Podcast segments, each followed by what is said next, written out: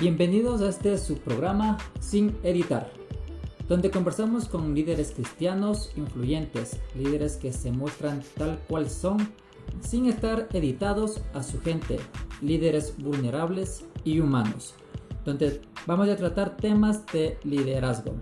Les saluda Oscar Quesada y hoy tenemos eh, en nuestro programa nuestro primer invitado.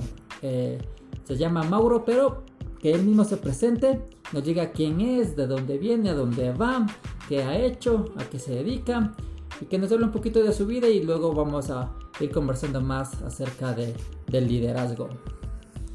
Hola con todos, buenos días. Pues mi nombre es Mauricio Espinosa, pero todos me dicen Mauro. Así que Mauro a secas, para, toda, la gente. Bueno, soy, soy, soy quiteño, eh, nací, aquí en Quito.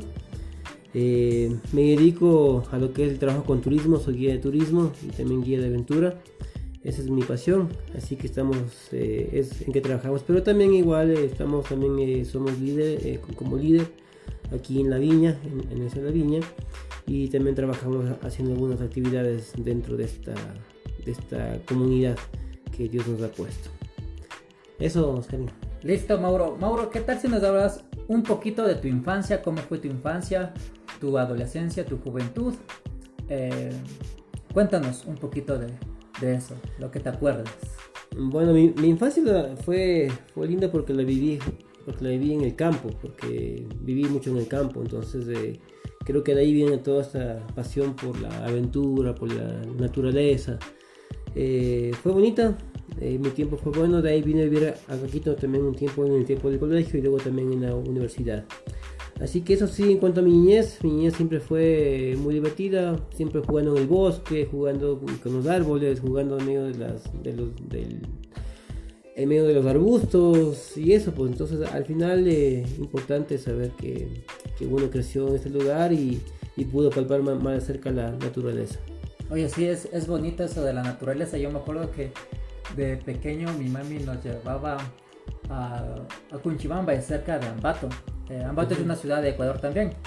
Y Cunchibamba es un pueblo. Entonces nos llevaba a Cunchibamba de pequeños y ahí pasábamos entre, entre animales, entre vacas, cuyes, perros y naturaleza. Me acuerdo que nos levantábamos en la mañana a tomar la leche de la vaca sacada de la vaca, de la teta de ellos. Y era muy tibia, muy calientita, bien rica la leche. Y esos tiempos son muy buenos, muy, muy apreciados. Para mí yo recuerdo eso y, extraño eso. Extraño estar en el campo. Es, eh, una vida muy tranquila. ¿Y, cómo era tu, tu, juventud, Mauro? Bueno, pues mi juventud al final, eh, como te dije, eh, vine a vivir a Quito en el tiempo del colegio, la secundaria. La verdad fue un tiempo cuando, un tiempo, el tiempo de la secundaria fue cuando me alejé de Dios. Eh, y bueno, pues comencé a vivir lo que es la, la vida de juventud, hablamos, 18, eh, hablamos 17, 18 años, más o menos, 19 años, donde, claro, o uno no estaba muy enfocado en lo que quería hacer con su vida. Pero eso fue en la parte de la secundaria. Ya cuando entré a la universidad fue cuando me, ah, me afirmé un poco más con Dios. Eh, decidí seguir un poco más fuerte de Dios y fue más bien un lugar donde aprendí mucho. Así que eso fue lo que más o menos en mi vida se fue marcando cada día. Y, como todos, no tenemos muchas veces partes de desiertos en, nuestras vidas donde necesitamos estar a veces en esos lugares para aprender muchas cosas, aprender a, aprender a pensar, aprender a, discutir, aprender a, meditar también y saber qué hacer con tu vida cuando, viene el futuro, ¿no? Sí, sí, ¿cómo era? Eh, dices que te alejaste, o sea, tipo 17, 18 años. ¿Cuál fue la causa?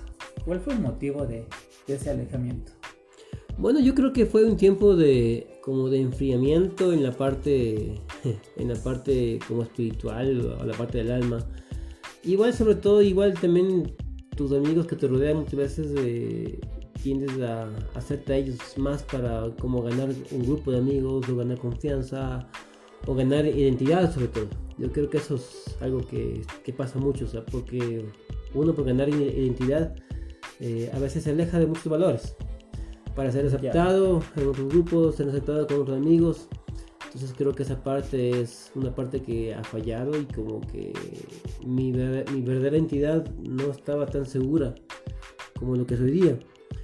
Pero creo que eso es, o sea, eso es, o sea, por ser parte de un grupo, por ser parte de, un grupo de la sociedad X, eh, tu identidad pierde valor y te conviertes a la identidad de otra que tal vez no tiene, no, tiene mucho valor.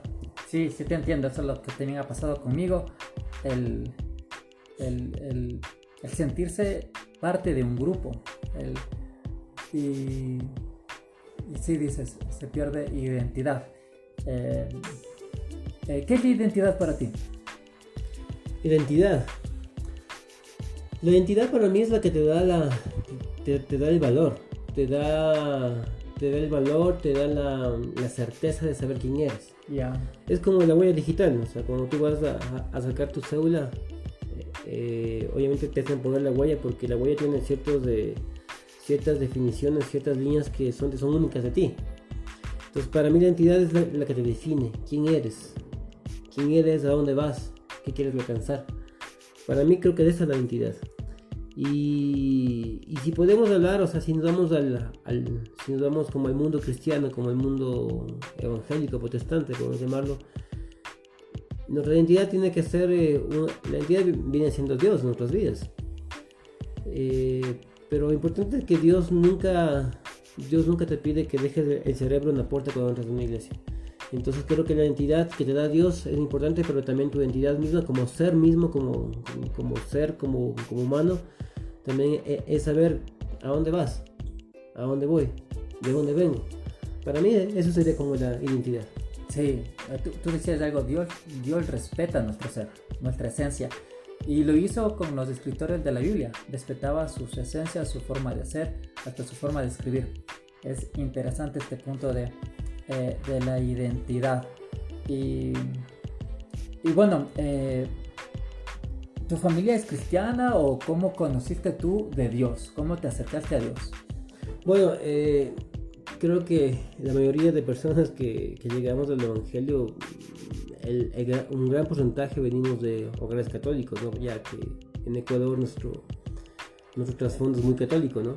Obviamente yo vengo de, familia católica y como digo, que, cuando digo católica no es porque lo digo como algo despectivo, porque al final eh, yo creo que, ser católico o ser evangélico o como quieras llamarlo, o sea, no, no es lo, que te marca, lo que te marca es la relación con Dios. Eh, ahora recuerdo a, este famoso, eh, famoso teólogo que ya falleció, Charles Spurgeon, y decía que, que, cuando estemos en el cielo vamos a encontrar personas que no creíamos que, que iban a estar en el cielo. Pues bueno, entonces mi, familia católica, toda ella, eh, yo conocí, o sea, conocí cerca de Dios hace muchos años atrás porque mi mamá me puso en una escuela cristiana desde muy pequeño, ya. a los 5 años de jardín y, toda la parte de, la escuela, de la primaria una escuela cristiana que se llamaba El Buen Pastor, allá en, en la parroquia de Tifo. Entonces, desde ese momento empecé a escuchar acerca de quién era Jesús. Y creo que ahí, ahí fue cuando, cuando comenzó, cuando comenzó a, hacer eh, Dios algo en mi vida, sobre todo a conocer sobre quién era Jesús. ahí parte la cosa. Oye, chévere, chévere. Eh, oye, pero es interesante. Eh, un, trascendencia católica, eso es como parte de la identidad familiar, se podría decir. Eh, pero tú no seguiste con esa identidad familiar, sino que saliste un poquito de ahí y empezaste a tener una relación con Jesús. Cuéntame, ¿cómo fue la, la reacción de tus padres al enterarse de que ya no ibas a hacerte un lado de la, del catolicismo? ¿Cómo reaccionaron ellos? ¿Qué, qué hicieron ellos? ¿Qué te dijeron? Bueno, la verdad, o sea, al comienzo lo, tomaron como un juego, o sea, como, ah, sí, o sea, vaya porque hacen cosas buenas, hacen actividades y eh, sobre todo valores, y eso es chévere. Pero con el tiempo que vieron que fui como creciendo en esa parte y, también dije que me iba también a, bautizar, fue, fue, como un shock. Porque muchos me dijeron, mis tíos mismo, me dijeron, pero ¿cómo vas a hacer eso? ¿Cómo vas a renunciar a tu fe católica? y bueno, fue eso, como ellos resonaron, pero con el tiempo llegaron a entender que, que uno decide, ¿no? Uno decide. Y más que, más que ser católico o evangélico, yo creo que es, que tenemos que ser seguidores de Jesús, ¿no? Y creo que e, eso entendieron mi familia, entendieron, pero sobre todo algo muy importante que, que yo aprendí en esto fue que cuando yo, hace muchos años atrás, cuando, cuando decidí como estar, eh, eh, ser parte de, un mundo, de una comunidad evangélica, eh, mi mente fue cerrarme, cerrarme a mi familia, cerrarme a, amigos que no eran como, o sea, que no son evangélicos. Y creo que eso marcó una, una huella muy, muy fatal en mi vida. Porque eso hizo que me alejara de mi familia. Porque porque aprendí cosas como malas realmente, o sea, diciendo, y sobre todo cosas sacadas fuera de contexto totalmente, porque me decían, eh, cuidado porque, eh, estar en el mundo es pecado. Y no te puedes contaminar el mundo. Mm. Entonces, cuando yo me decían eso ahí, yo pensaba que, o sea, yo pensaba, ah, claro, entonces mi familia es pecadora, mi familia es así, entonces yo, yo no debo estar con ellos, porque me contaminan. Entonces, eso fue una parte que me alejé mucho de mi familia, me alejé mucho de ellos. Y ahora en el tiempo me veo lo que pasó y, y, hay una brecha muy grande, o sea, se, se, marcó una brecha muy grande que, y esta brecha fue la que hizo que mi familia me vea como bicho raro, ¿no? Ya. Pero ahora estoy tratando de que, o sea, tratando de ser parte de ellos también, pues, o sea, porque al final todos necesitamos de todos. Sí. O sea, lastimosamente los cristianos eh, evangélicos, eh, cuando no viven una relación real con Jesucristo, creo que se encierra en una burbuja cristalinoide y, y pensamos que es la vida. Pero la vida está mucho más allá. Jesús dijo que, Jesús cuando oró al Padre le, dijo, le dijo, te ruego por estos hijos, o sea, te ruego por estos, eh, que los guardes del mundo, más no los, más no los saques del mundo. Sí, sí, pero, pero lastimosamente nos, nos adoctrinan, porque es la palabra, nos adoctrinan. Muchos líderes cristianos adoctrinan diciendo que el mundo es pecaminoso, que no hay que hacer esto, no hay que hacer aquello. Pero al final, si no estamos, si no estamos con otra familia, si no estamos en este mundo viviendo, o sea, no siguiendo las cosas de, o sea, las cosas que, que son malas, sino siendo parte de este mundo mismo, eh, aquí vamos a llegar. O sea, aquí no alcanzamos. ¿Y cómo lo vamos a hacer también? Entonces, o sea, si encerramos a nuestro mundo solamente ahí, en nuestra burbuja, no estamos haciendo la gran comisión que, que también Jesús también dijo, o sea, y, es predicar. Y de hacer discípulos. Y hacer discípulos, o sea, que, que, conozcan, o sea, hacer conocido a Jesús y que ellos sean discípulos. Ya. Eso es, eso es nuestro labor, ¿no? Sí, sí. Bueno, topaste un tema muy, muy chévere. Dijiste, nos encerramos en una burbujita cristianoide. Y bueno, yo puedo compartirte algo de mi experiencia, algo de mi vida. Eh, yo nací en un, hogar cristiano. Y, bueno, con valores cristianos muy buenos, mis padres muy buenos, eh, una doctrina muy buena, pero eh, con muchos limitantes. Eh, yo, yo en mi juventud no me relacioné mucho con mis primos. nuestros primos nunca nos invitaban a sus fiestas, ni a sus bailes, ni a ninguno de sus lugares porque nos decían que es que ustedes son aburridos, son unos cristianos aburridos, esa era la palabra que utilizaban. Entonces ahorita, eh, eh, ahorita con mis primos la conexión que tenemos es los hijos. ¿Y cómo están con tus hijos? ¿Qué, te cuentan? ¿Qué, eh, qué, edad tienen tus hijos? Cosas así. Pero no, es, no hay una conexión muy, muy así, oye, ¿sabes qué? Dios te ama, Dios te bendiga. Y, y, y yo pienso que hubo un limitante en mi familia en cuanto a relacionarse de una manera más sana y natural con, con los primos. Eh, por esa cuestión de que tú dijiste, nos, nuestros padres pudieron cometer el error, por bien hacer, cometieron un error de crearnos en una burbujita de, somos diferentes y tenemos que hacer cosas diferentes y no involucrarnos en las actividades que ellos hacen. Entonces, esto, esto nos puede llevar al punto de, de de no, eh, de, dejar, de no dejar que Dios actúe en nuestras vidas y, y, hacer que nuestra familia le vea a Dios como un Dios lejos de ellos, lejos de su realidad, lejos de su, de su situación que están viviendo. Eh, muy, muy interesante ese punto. Em, ¿Cómo, cómo viniste a, la viña? ¿Cómo te enteraste de la viña, del movimiento La Viña? Eh, primero cuéntanos eh, qué eh, trasfondo de iglesia evangélica fue la que dejaste y cómo, cómo fue tu, tu parte de involucrarte en el, en el movimiento La Viña. Bueno, bueno, yo yo vengo, vine, o sea, conocí a Jesús en una iglesia bautista, muy bautista. Eh, obviamente aprendí también, cosas buenas, ¿no? O sea, la cosa aquí no es no es sectorizar o es o, no es de como dañar a, otras denominaciones. Pero el problema es que en el momento que tú comienzas a, leer de Jesús en la Biblia, a leer acerca de él, tú ves cosas que no se están haciendo. O sea, cuando tú ves a Jesús comiendo con, o sea, comiendo con los, de, con los de impuestos, hablando con prostitutas. Y eso fue lo que los fariseos hacían, ¿no? O sea, le criticaban full por lo que hacía. Entonces, o sea, si yo leo a Jesús haciendo esas cosas, ¿por qué yo tengo que meterme en esa burbuja? Entonces, entonces, en sí, yo, yo, yo crecí con esa burbuja porque, porque me enseñaron así. Eh, pasa el tiempo y yo conocí la viña eh, con, con, su música. Yo tuve un cassette, si no recuerdo bien, si, si, fue un cassette antiguo, de esos donde escuché su música. Ah, no, perdón, fue un CD. Y ahí dije, ay, qué interesante quién, quiénes eran ellos.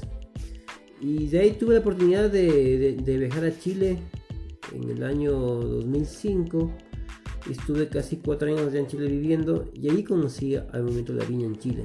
Conocí la, la viña en Las Condes, que es en la parte eh, oriente, no oriente, de Santiago, de Chile. Entonces ahí conocí la, viña, me gustó la forma de ser y eso me gustó. Ahora, yo pienso que cada iglesia, cada iglesia que hay en, en este mundo, cada iglesia va a llegar a la persona que tiene que llegar. En, este caso la viña es un movimiento en el cual eh, se da la apertura para que los que no pueden llegar a una, a una comunidad cristiana tal vez eh, de, un, de un tipo de sistema. Eh, la viña está para eso, ¿no? Para aquellas personas que, que, te ves un poco raras.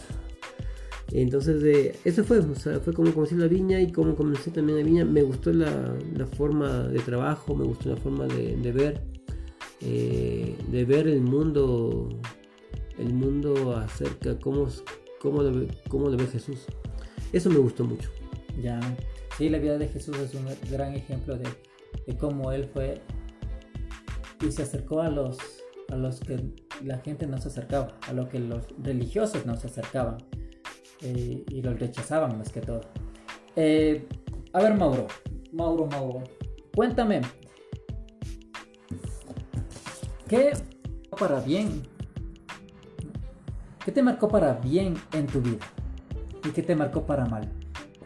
¿Qué me marcó para bien? ¿Qué me marcó para mal? Uy, hay muchas cosas. Uh, ¿Qué me marcó para bien? Yo creo que me marcó para bien el momento que decidí realmente eh, seguir profundamente a Jesús. Eso me marcó, ha marcado mi vida hasta ahora. Obviamente tengo fallas y tengo errores como todos cometemos, pero tratamos de que esos errores, esas fallas, eh, cada día sean menos. Al final, creo que estaremos bien y no tenemos fallas cuando estemos en el cielo, Pero creo que eso marcó, creo que marcó mi vida mucho leer profundamente, leer y conocer profundamente a Jesús como lo dice la Biblia. creo que eso marcó mi vida positivamente. Algo que ha marcado no tan bueno en mi vida, no sé, pienso yo que son, son como circunstancias que vivimos diariamente a veces, los problemas que uno tiene de cotidianos, porque o sea, el llamarte cristiano, seguidor de Jesús, no es que no tienes problemas, no es que tienes tus caídas, tus cosas así, o sea, eso es falso. Entonces creo que eso ha sido que me ha marcado como un poco para mal a mí, o sea, mi vida, o sea, o sea no soy tan bueno pero pasar de esas cosas y, esas situaciones, eh, uno tiene que seguir adelante y continuar. Continuar. Sí, sí. Eh, cuéntame, ¿qué, ¿qué es la iglesia para ti? ¿qué significa esa palabra iglesia y qué es la iglesia para ti?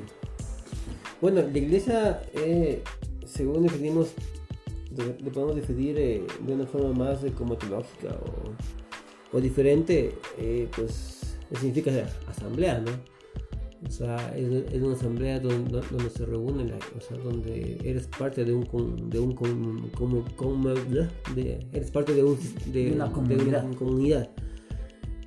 Eh, pero si es que vamos a, la Biblia, la iglesia eres tú, la, iglesia soy yo. Lastimosamente tenemos un, tenemos eh, un sistema de creencia equivocado y porque toda la vida, los que ya somos cristianos desde muchos años atrás, pensamos y creemos que la iglesia es el lugar donde nos reunimos. Y decimos, vamos a la iglesia, vamos a la iglesia, vamos a la iglesia, pero al final eso no es así.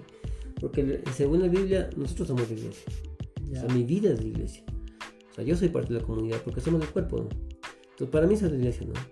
Eh, y más bien, la iglesia va y se reúne en el edificio, en el entrar edificio. La iglesia va y se reúne, entrar cafetería la iglesia va en el bus, la iglesia va a la universidad, la iglesia va al supermercado, la iglesia va al mercado, o sea, la iglesia va al, restaurante. Entonces, esa es la iglesia. Eres tú, soy yo. Sí, la Biblia habla de que nosotros somos el templo del Espíritu Santo.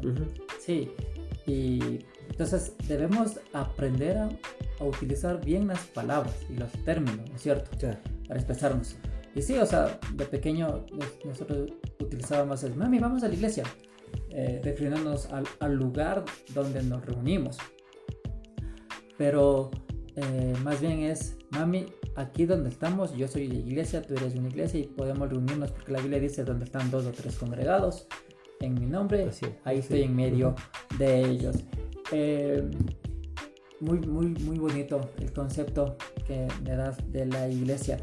Eh, ahora tú, viéndole desde el concepto más tradicional que tenemos de iglesia, tú como Mauro, ¿cómo te has involucrado en la iglesia? Desde el concepto tradicional, desde cómo te has involucrado en el local de la iglesia y en los ministerios que tiene la iglesia, eh, ¿cómo te has involucrado? Bueno, al final, eh, ser parte de la comunidad implica, o sea, de una comunidad cristiana obviamente, implica, implica también como un llamado, implica como, una, como un deseo de servicio. Creo que involucrarse en una comunidad cristiana que le, llamamos iglesia, eh, es más como un llamado, es como es un servicio, o sea, es servir a la gente. Eh, muchas personas, pienso yo, si me equivoco, tal vez no lo sé, pero creo que muchas personas eh, están están como liderando para ser vistos o para decir esto es nuestra, nuestra iglesia, esto es lo que hacemos, esto es lo que somos, eh, pero en el sentido de, ser vistos. Ya. Yo creo que involucrarse en el sistema, en el sistema de, una comunidad cristiana, eh, implica más de corazón. El anhelo, el deseo de trabajar para otros, de que, de que el nombre de Jesús sea conocido.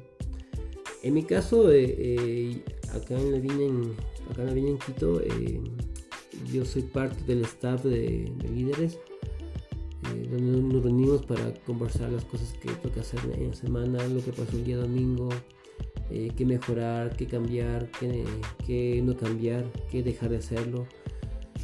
Entonces, eso hacemos aquí, pero también pero también estoy también trabajando, estoy a, cargo de, un grupo, de, un ministerio que, que está enfocado a, llevar a la gente a, la naturaleza, a la aventura, haciendo caminatas de trekking, de hiking, cosas como esas, eh, salidas de campismo también. Eh, y en el cual queremos, de, queremos llevar a la gente que le gusta la naturaleza, pero llevarle a ese encuentro natural con, con Dios de una forma distinta usando la creación, usando la montaña, usando eh, el río, usando la, cascada, los valles, los bosques. Porque al final Dios, Dios eh, siempre se manifestó a, través de su creación. si leemos la Biblia, si leemos toda la Biblia, eh, en el Antiguo Testamento, Dios se, manifestaba a través de su creación. acompañó al pueblo hebreo en el desierto con una, una columna de fuego, con una nube, eh, se mostró Moisés de una zarza en el monte Oreb. Entonces, entonces es como, estoy como retomando ese principio de, de, llevar a la gente a una relación con Jesús, pero a través de la creación.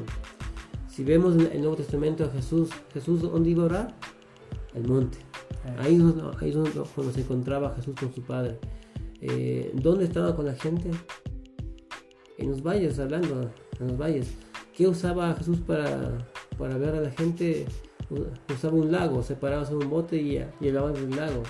Caminó en un lago. O sea, siempre la creación estuvo presente para hablar al hombre. Entonces, lastimosamente con el tiempo cambian las cosas, pero, o sea, y el mundo también nos, ve un poco más, eh, como más de, alejados de eso. Somos más de, la ciudad crece y casi el cemento viene a, viene a reemplazar a la naturaleza casi. Pero creo que, o sea, en mi corazón, o sea, en mi corazón y en mi vida está eso, o sea, en volver a, a eso otra vez. Aprovechar los recursos que, que Dios nos ha dado como naturales, como dije antes, las montañas, los valles, los ríos, las cascadas, para, para llevar a una algo vivencial a las personas para que se puedan encontrar con Jesús. De una forma muy distinta, no de una forma religiosa, sino de una manera muy distinta, de una forma muy natural. Donde Dios hable a través de, de su creación a la gente. Sí, y, conectas lo que te criaste de pequeño en la, en Claro, claro, o sea, como y, obviamente. Y eso es, eso es bonito. Y, uh, hemos, eh, yo he salido con Mauro algunas veces a, a, hacer trekking y ha sido una experiencia muy, muy bonita. Bueno, algunas veces me refiero a dos o tres, tres veces y ha sido una experiencia muy, muy bonita, muy interesante. Eso y, y la verdad es y a través de la naturaleza también podemos acercarnos de una forma más, más bonita a Dios y, entender que Dios nos acepta tal cual somos y Él nos cambia. Eh, eh, ¿Qué significa ser líder para ti? ¿Qué es el liderazgo para ti? Uy, liderazgo es muy importante.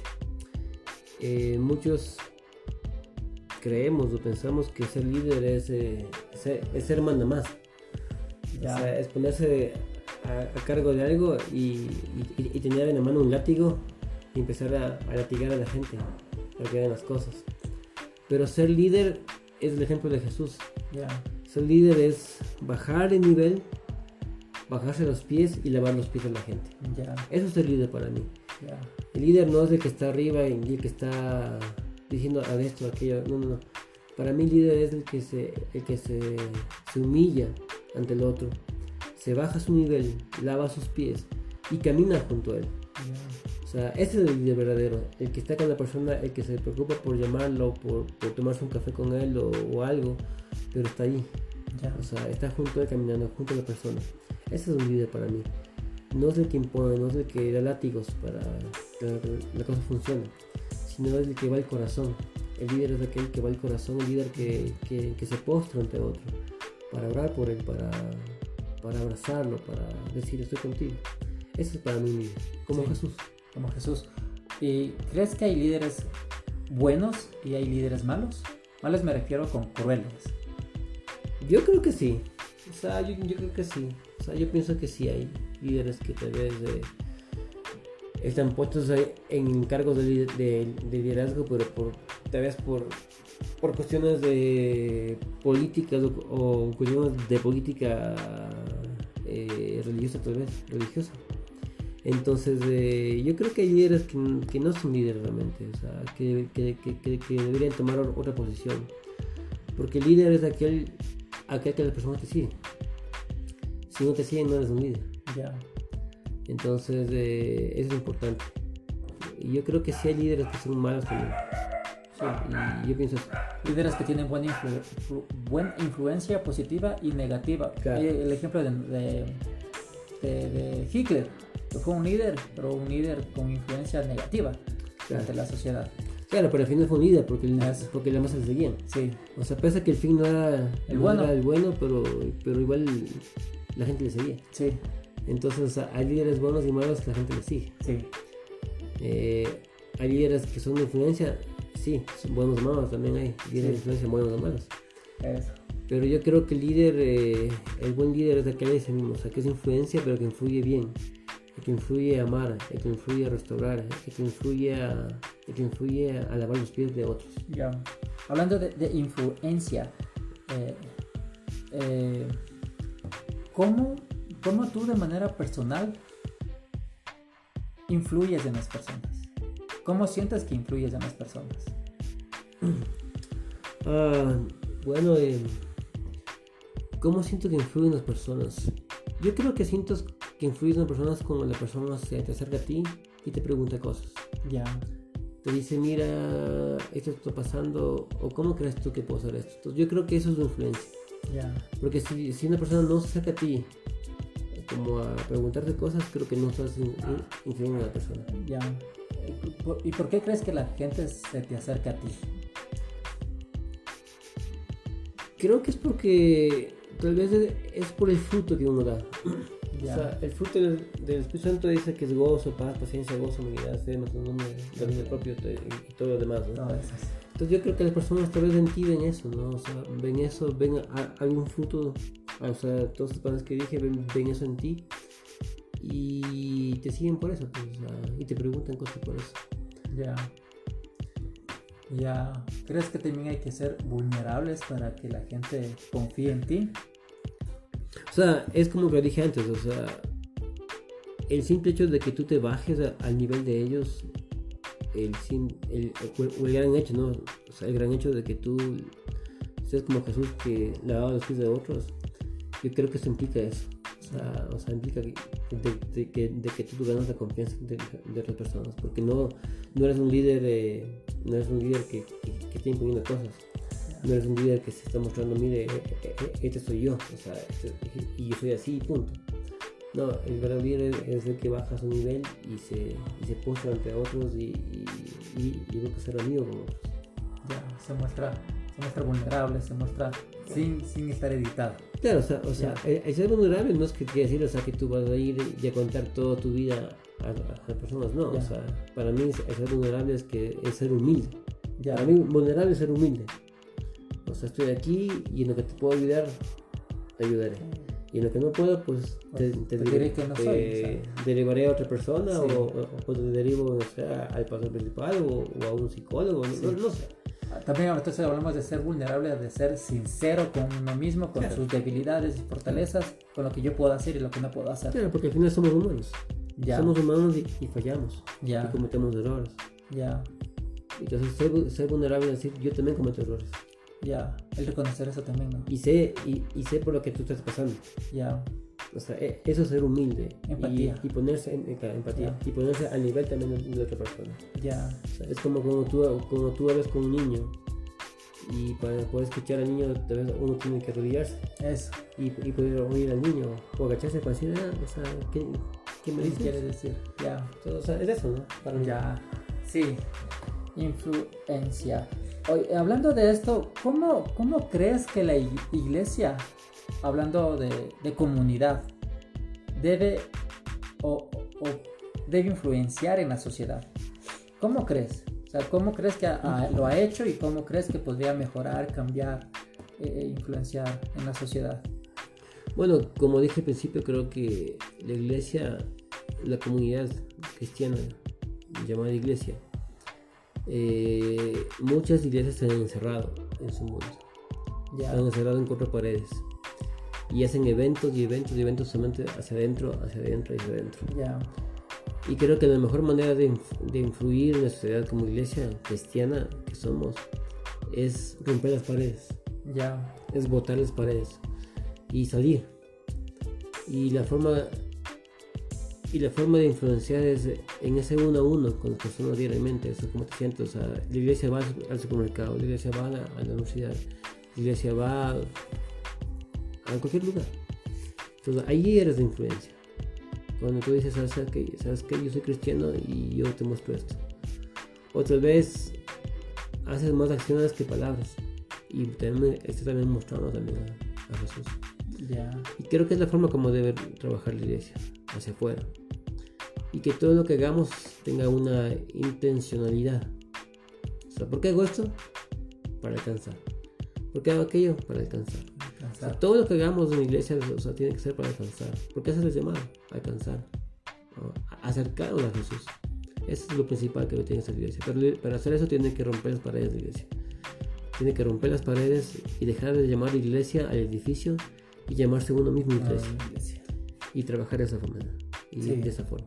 Sí, eh, es interesante lo que tú estás haciendo con el, el- el programa Guaira. Así es. Ujú. De esa manera eh, estás haciendo comunidad y estás haciendo eh, influencia a la gente que le gusta salir y conectarse con la naturaleza, estar ahí es.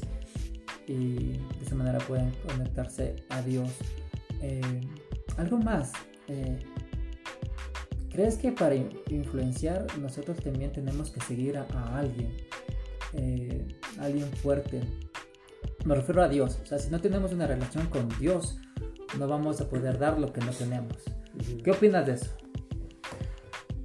Ah, pues bueno, o sea, creo que es importante saber rendir cuenta de la otra. Ya, O sea, porque no estamos, no fuimos diseñados para estar solos, ya, fuimos diseñados para estar en comunidad. Eh, y vuelvo a- al ejemplo de Jesús. Jesús tuvo sus tres de confianza, sí, donde él decía, vamos, acompáñame en orar, vamos los tres, o sea, con él los cuatro.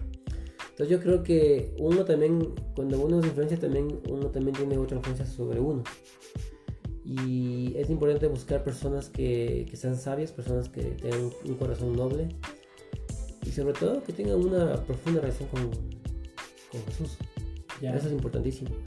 Entonces, porque no estamos, no, no- no solos, no somos del, no somos del famoso llanero solitario. Sí, O sea, razón. eh, estamos para, para caminar en comunidad, estamos para caminar uno con uno, o, con dos o con tres. Entonces, súper importante eh, que como líderes que estamos influyendo en otros, también tengamos nosotros un líder sobre nosotros que también influya en otras vidas también. ya, Y, y buscar una persona que sea de, de tu confianza, que tú creas, pero, pero también que tú veas que, que te puede guiar. Hay un proverbio que dice, que dice, eh, dice, el buen amigo da consejos y, y a veces hiere, ya, pero, eh, pero el mal amigo es el que, solamente te dice sí, todo está bien, no, no, sigue, sigue, o sea, o sea, es el que te besa en la mejilla y dice sigue adelante. Entonces, el, el verdadero amigo que está contigo, el verdadero eh, persona que te influye sobre tu vida es la que, que te va a decir la- la- las cosas como son, y claras. ya, O sea, él te va a decir, eh, mira, yo pienso esto de aquí, veo esto de aquí y veo que te estás haciendo tú y eso está mal. ya, Entonces, en eso, o sea, el, el verdadero, ah, el verdadero amigo que tú sigues y que tú crees que es para ti también una influencia es el que muchas veces te va a decir lo que no quieres escuchar. Mm, Entonces es eso, o sea, para mí es eso. Entonces sí necesitamos como líderes, necesitamos buscar otros líderes sobre nosotros, necesitamos buscar personas de confianza donde conversar, donde contar nuestras cosas, donde dejar las cuentas claras, donde decir lo que estás pasando, donde llorar también, porque somos humanos. necesitamos. Necesitamos de la comunidad. de la comunidad para Sí, porque nos influencian y también podemos influenciar a otros. Así es. Bueno, Mauro, eh, gracias por compartir este tiempo con, conmigo, con mi programa, sin editar. Eh, ¿Dónde te podemos encontrar? Háblanos de, de, de Guaira, cómo te podemos encontrar para que haya, haya más personas que te den un, un like ahí y Bueno. sepan lo que estás haciendo. como- Bueno, como eh, en, Instagram, en Instagram me pueden, pueden seguir a, a la a Guaira y está como está como como Guaira, Guaira Outdoors, pero la palabra Guaira es, quichua, ¿no? Entonces eh, está escrita con W, w A Y R A y Outdoors, la palabra en inglés Outdoors, ¿no? Entonces Guaira Outdoors. Nos pueden seguir en Instagram estamos en esta, en esta red social y también tenemos una página también de Facebook que también estamos como Guaira Outdoors eh, punto .es Ya. en Facebook también entonces eh, si quieren nos pueden seguir en esa red, eh, en la red social Facebook o, o Instagram Guaira Outdoors y bueno pues ahí pueden ver lo que estamos haciendo pueden ver fotografías eh, de nuestras salidas lo que hacemos Ah, pongo una breve des- descripción de lo que hicimos, de lo que vivimos, lo, lo que pasamos. ¿no? Entonces ahí, ahí pueden, por favor, pueden vernos en estas dos eh, redes sociales, Instagram y Facebook. ¿no? Listo, Mauro. Muchas gracias. Y también les animo a que si les gustó esta entrevista la puedan compartir y también le den like a mis redes sociales. Me encuentran en Instagram, en Facebook, la fanpage, en Anchor FM, en Spotify como arroba Oscar Quesada Vargas 18. Y si te gustó esta entrevista, compártelo. Muchas gracias, Mauro, por la entrevista, por tu tiempo. Dios te bendiga.